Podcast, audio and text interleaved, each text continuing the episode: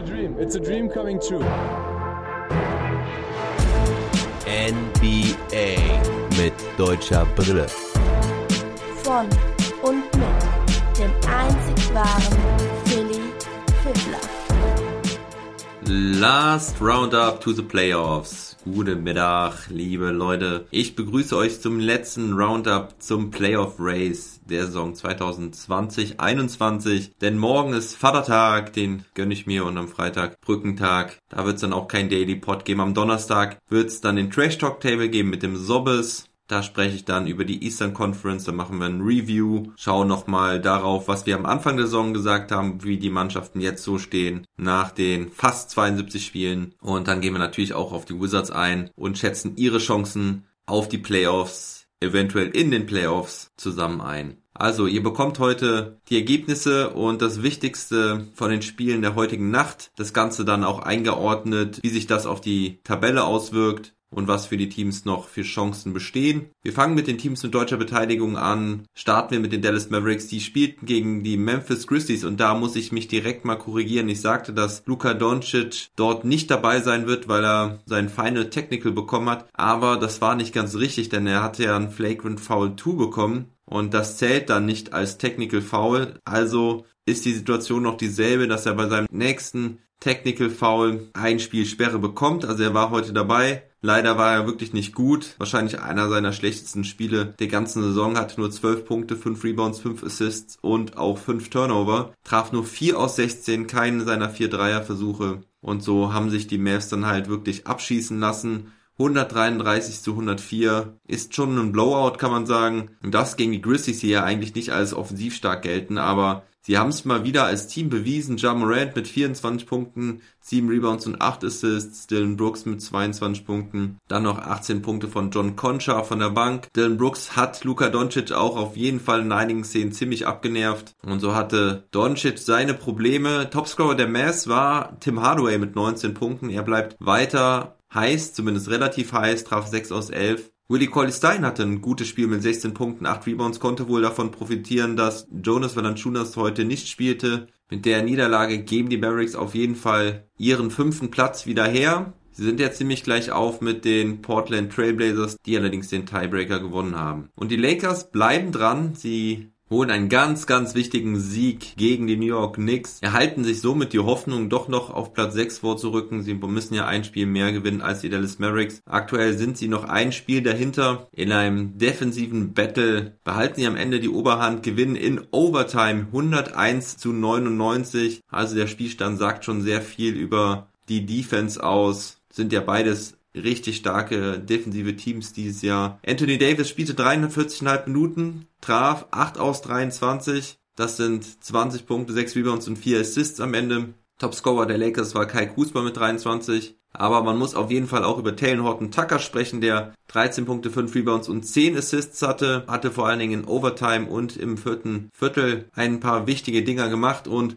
Ganz wichtig war auch der offensive Rebound mit Tip-In von Wes Matthews, der die Lakers somit in die Overtime rettete. Danach hatte Julius Randle nochmal die Chance, das Ding zu gewinnen, aber Anthony Davis war an ihm dran, war hart an ihm dran, also das hätte man auch durchaus als Foul pfeifen können. Doch Randle konnte das Ding eben halt nicht machen. Es gab kein Pfiff. Randall mit 31 Punkten, 8 Rebounds und 5 Assists gegen sein Ex-Team. Der einzige aber auch neben Derrick Rose, der zweistellig traf, der hatte 27 Punkte, 6 Rebounds und 6 Assists. Also Derrick Rose auch weiterhin in guter Verfassung. Aber RJ Barrett nur mit 8 Punkten. Reggie Bullock nur mit 5 und Alfred Payton nur mit 2 Punkten, spielt allerdings auch nur 13 Minuten. Sein Gegenüber Alex Caruso konnte übrigens auch nur sieben Minuten spielen, musste dann mit einem dicken Fuß runter. Mit Schmerzen im Fuß hatte er auch schon die letzten Spiele gespielt. Jetzt wurde es wohl zu viel. Aber mal zurück zu den Knicks. Die rutschen jetzt mit dieser Niederlage auf Platz 6 ab, haben jetzt die gleiche Bilanz wie die Miami Heat, haben da aber auch den Tiebreaker klar verloren, haben alle drei Spiele gegen die Heat verloren. Theoretisch können die Knicks sogar noch auf Platz 7 abfallen, wenn die Celtics alle ihre Spiele gewinnen und die Knicks alle ihre Spiele verlieren. Am Sonntag spielen die beiden noch gegeneinander. Also nicht ganz unmöglich, aber dafür müssten die Celtics halt auch mal wieder gewinnen. Denn sie haben die letzten drei Spiele verloren, denn auch heute Nacht gegen die Miami Heat gab es eine Niederlage. Das heißt, an denen können sie auf jeden Fall nicht mehr vorbeiziehen.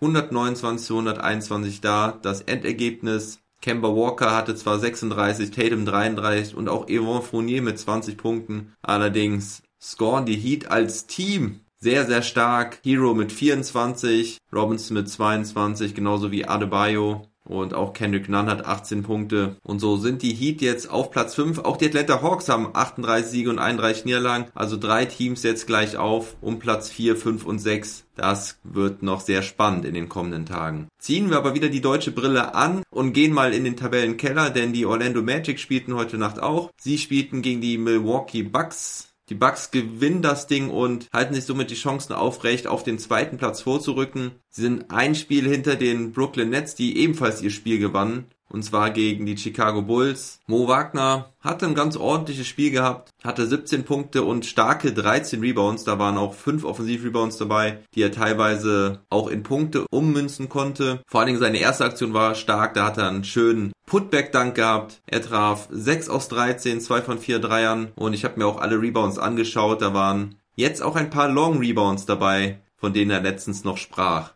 hat da wirklich gut seinen Gegenspieler ausgeboxt und im richtigen Moment ist er dann Richtung Korb gesprungen und hat sich die Bretter geholt. Fast wäre er sogar Topscorer gewesen, nur Cole Anthony hatte einen Punkt mehr bei den Magic, also Topscorer seines Teams. Topscorer der Partie war Janis Antetokounmpo mit 27 Punkten, 12 Rebounds und 5 Assists, traf 11 aus 18. Mo hatte aber auch ein paar gute Aktionen gegen den Mann, der ihm eine Kopfnuss gegeben hatte in der Bubble. Doch auch die Bucks kommen super als Team rüber. Alle Starter treffen zweistellig, auch Bobby Portis mit 10 Punkten und 15 Rebounds von der Bank. Nur Chris Middleton hatte mal wieder ein Off-Game, traf nur 3 aus 15, hatte nur 11 Punkte. Er struggelt hier und da jetzt in letzter Zeit. Wäre natürlich wichtig für die Bucks, dass er gut in Form ist, wenn die Playoffs losgehen. So, aber kurz hatte ich ja schon das Spiel angesprochen der Bulls gegen die Brooklyn Nets. Die Bulls schienen ziemlich chancenlos heute zu sein. Die Nets gingen von Anfang an in Führung, gaben diese niemals her. Höchste Führung war 19. Am Ende konnten die Bulls nochmal so ein bisschen rankommen, aber die Nets auch nicht wirklich ernsthaft gefährden. Kevin Durant 21 Punkte und 8 Assists reichen dafür einen Sieg. Aber auch hier sehr ausgeglichenes Scoring von den Nets. Bis auf Landry Shamet haben alle neun Spieler, die gespielt haben, zweistellig gescored. Auch Mike James hat wirklich guten Impact seit seiner Verpflichtung, hatte 11 Punkte, 7 Rebounds, 6 Assists und auch ein paar fancy Plays dabei. Traf zwar nur einen aus sieben, aber ging auch achtmal in die Freiwurflinie. Kyrie Irving verletzte sich übrigens am Kopf, beendete das Spiel mit 13 Punkten und 5 Assists. Da hatte ihn Nikola Vucevic ausgenockt mit dem Ellbogen, also nicht wirklich ausgenockt. Kyrie Irving konnte wieder aufstehen und war nicht bewusstlos, allerdings musste er ins Concussion-Protokoll. Die X-Rays waren noch nicht ganz klar nach dem Spiel, also es wird sich wahrscheinlich erst heute im Laufe des Tages herausstellen, ob Kyrie Irving wirklich nichts Schlimmeres zugestoßen ist, sprich, dass er sich nichts gebrochen hat oder so. Topscorer der Partie war Zach Levine mit 41 Punkten. Er scheint Corona gut weggesteckt zu haben, traf 15 seiner 27 Würfe, 6 Dreier, spielte wieder 36 Minuten. Vucevic halt heute nicht so gut, 12 Punkte, 12 Rebounds, aber nur 5 aus 18 und Daniel Theiss hatte 10 Punkte, 7 Rebounds, 2 Assists,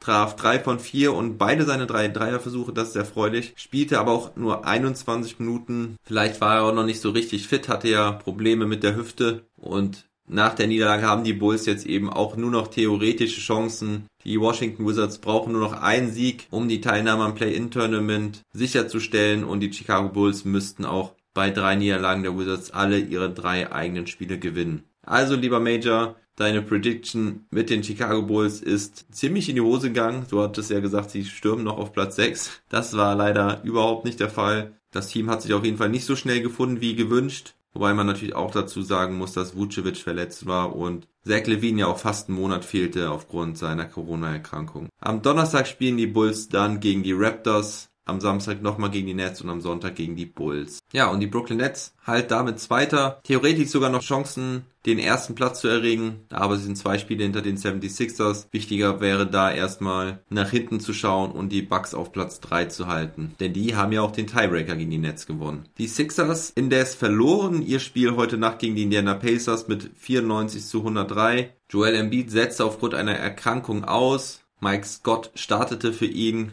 konnte ihn natürlich nicht adäquat ersetzen, hatte nur drei Punkte. Topscorer bei den 76ers war Tobias Harris mit 27 Punkten und die Pacers holen einen wichtigen Sieg Domantas Sabonis mit einem Triple-Double, 16 Punkte, 13 Rebounds und 15 Assists, sind damit jetzt gleich auf mit den Charlotte Hornets, die nämlich ihr Spiel gegen die Denver Nuggets verloren heute Nacht. Also die Pacers haben noch gute Chancen jetzt auf Platz 8 vorzurücken. Das ist wirklich ganz, ganz eng da. Die Pacers sind ein Sieg vor den Washington Wizards. Also 8, 9, 10, da ist noch alles möglich. Theoretisch sogar noch Platz 7 wenn die Boston Celtics weiter so strugglen. Und dann gehen wir mal zu den Hornets. Die verloren nämlich gegen die Denver Nuggets 117 zu 112. Jokic und Porter hatten beide 30 Punkte. Jokic noch 11 Rebounds und 6 Assists dazu. Und bei den Hornets hat LaMelo Ball weiter Probleme zu scoren. Traf nur einen aus neun, hatte zwar 12 Rebounds und 7 Assists, aber nur 5 Punkte. Terry Rozier nicht ganz so stark wie dem Letzt. Er heute mit 21 Punkten. Topscorer bei den Hornets war Devonte Graham von der Bank mit 31. Die Nuggets halten somit Chancen auf Platz 3 aufrecht. Doch auch die Clippers gewinnen ihr Spiel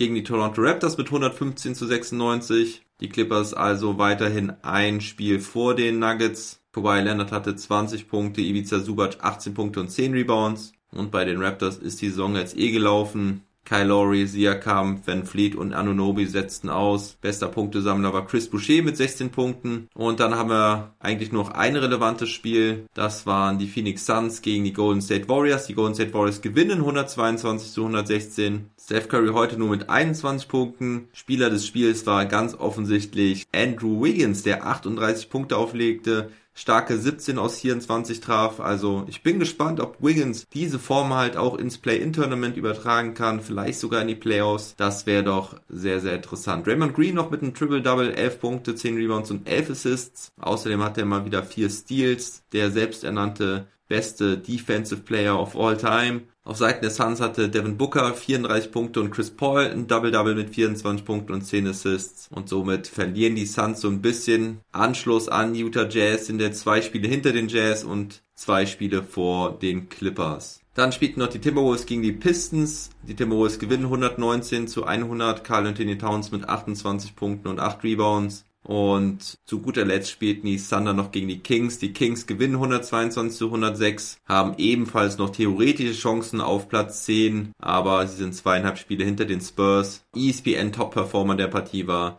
Delon Wright mit 21 Punkten, 8 Assists und 4 Steals. Ja, ansonsten gibt es eigentlich nichts Großes zu berichten. Donovan Mitchell wird die kommenden drei Spiele in der Regular Season aussetzen. Er erholt sich weiter von seiner Knöchelverletzung. Ansonsten, liebe Leute, wünsche ich euch viel Spaß mit in den nächsten Tagen. Am Sonntag geht es wohl ab 18 Uhr schon los mit der Berichterstattung, mit den Spielen. Der Schedule wird ja erst kurzfristig bekannt gegeben, wann die Mannschaften gegeneinander spielen. Das gleiche gilt übrigens auch für Samstag. Kommende Nacht spielen die Wizards gegen die Hawks, die Mavericks gegen die Pelicans, die Trailblazers gegen die Jazz, die Lakers gegen die Rockets, die Cavaliers gegen die Celtics und die Nets gegen die Spurs. Also diesmal nur sechs Spiele. Ich werde mir mit dem Sobbes die Wizards gegen die Hawks anschauen und da werden wir dann morgen drüber sprechen. Ich wünsche euch auf jeden Fall einen schönen Feiertag. Bleibt gesund und munter. Never stop ballin'.